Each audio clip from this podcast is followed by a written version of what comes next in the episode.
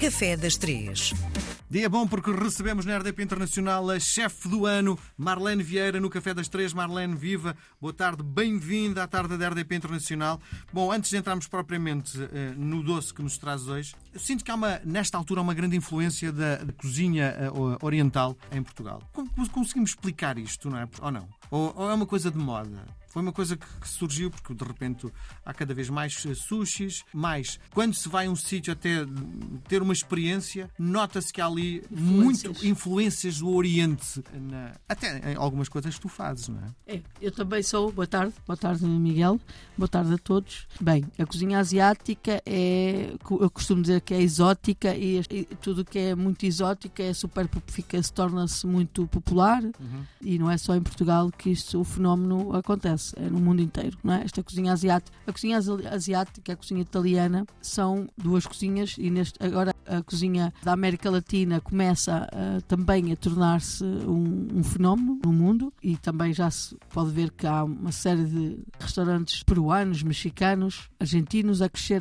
pronto, todos os dias a abrirem, principalmente nas cidades, nas grandes cidades, na capital, em Lisboa, muitas. Por causa da questão dos ingredientes eh, exóticos, de fácil eh, gosto, isto é, são muito adocicados, eh, são muito comida chinesa e a comida japonesa, apesar a comida chinesa mais doce do que a cozinha eh, japonesa mas principalmente a cozinha chinesa, é muito fácil. É muito fácil de, de, se gostar por causa desta combinação do açúcar, do sal, que são os sabores umamis, que é, são, eles criaram há muitos anos vários molhos, vários condimentos que tornam uh, a comida umami, que é o, quinto sabor descoberto né, no Japão, e que a partir dessa descoberta eles foram capazes, inteligentes, podemos dizer, que foram inteligentes e criaram vários molhos tendo em conta esse quinto sabor uhum que deixa as pessoas completamente rendidas.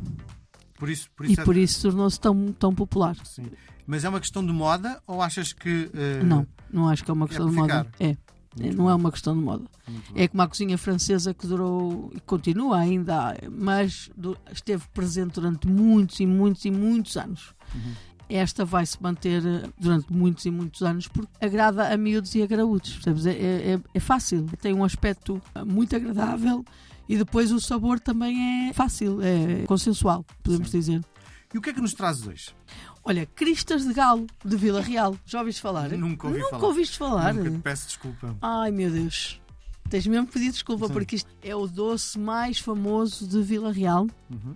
e que eu trago aqui até um texto para ler, porque eu não sabia que originalmente se chamavam pastéis de toucinho, depois chamaram-se pastéis de Vila Real e, mais recentemente, cristas de galo. Uhum.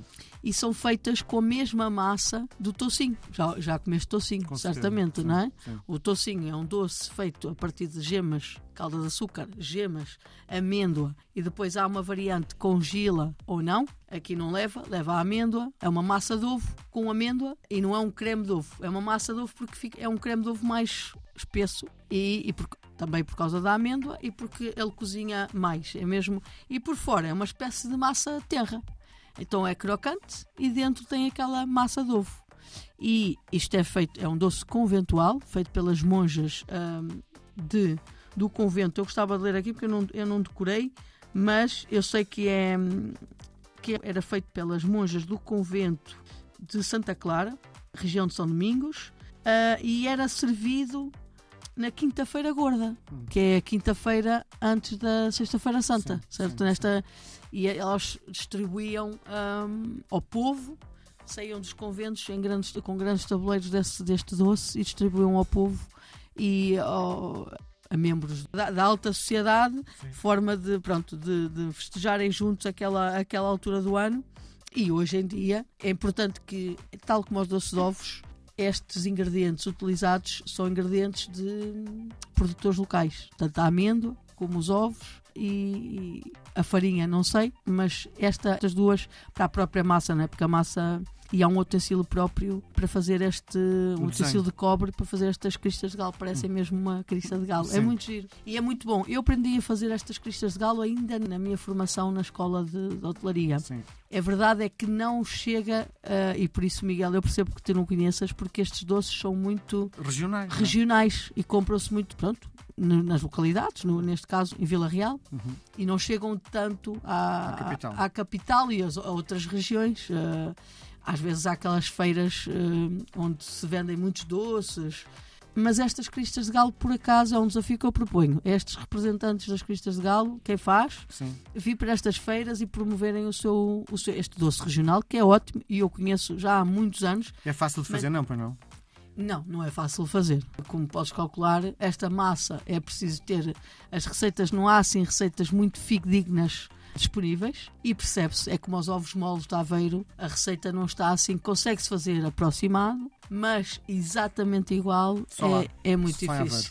E claro, há- hoje em dia esta- estas receitas são muito são guardadas a sete chaves, não é? Então vão passando ali de família em família e, e pronto. E depois ficam, acabam por eh, estes familiares abrirem uma ou outra pastelaria e claro que acaba por ser o, o segredo é um negócio, não é? Sim, sim. A alma do a negócio. alma do negócio. Mas, pronto, já que nem toda a gente pode fazer, eu consegui, eu tive acesso a uma receita na escola de hotelaria e obviamente que não é exatamente igual, mas, Mas é, é muito, muito parecido. Uhum. Mas que pronto, mas que promovam mais este doce, que é, é incrível, eu gosto imenso. E pronto, e para as pessoas passarem a conhecer mais. Muito eh, bem. Marlene, nós voltamos a conversar na próxima semana. Um beijo Com grande. Até certeza. para a semana. Beijinhos. Obrigado.